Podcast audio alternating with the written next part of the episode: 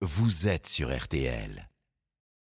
90 minutes d'une place en huitième de Coupe du Monde. En cas de victoire, la France peut se qualifier dès cet après-midi contre le Danemark. Deuxième match de poule, pas les plus simples, hein, face à un adversaire euh, qui nous a déjà battu deux fois en 2022. Le capitaine Hugo Lloris s'attend à un match compliqué.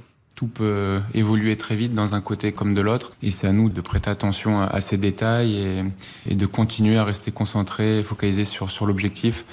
Ça va être un combat, euh, donc ça risque d'être un, match intéressant à suivre et surtout à, jouer. Euh, et, encore une fois, nous, on doit faire ce qu'il faut sur le terrain. Alors Hugo Lloris, hein, euh, ça n'a pas trop de suspense, il devrait être titulaire cet après-midi dans les buts. Pour le reste, on pose la question à notre expert. Bonjour Nicolas Georgerot.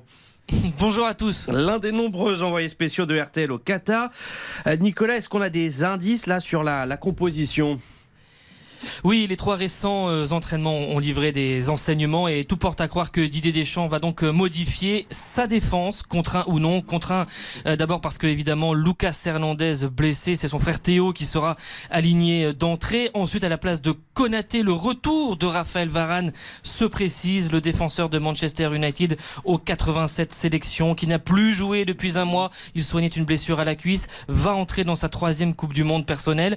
Benjamin Pavard, très probablement sur le banc. Prestation face à l'Australie, loin d'être concluante sur 90 euh, minutes. Fautif sur le but australien et en difficulté sur d'autres situations. Le latéral du Bayern Munich verra Jules Koundé, le joueur du Barça, prendre sa place. Sinon, confiance réitérée au même joueur avec notamment une animation identique. On retrouvera les Griezmann, les Mbappé, Giroud, Dembélé. Tout cela a bien fonctionné il y a quatre jours, mais mais mais c'était face à l'Australie et face au Danemark, bien plus outillé euh, en attaque. Les tâches défensives des attaquants français seront primordiales pour garantir l'équilibre de l'édifice. Merci à Nicolas, Nicolas Georgerot, envoyé spécial de RTL au 4.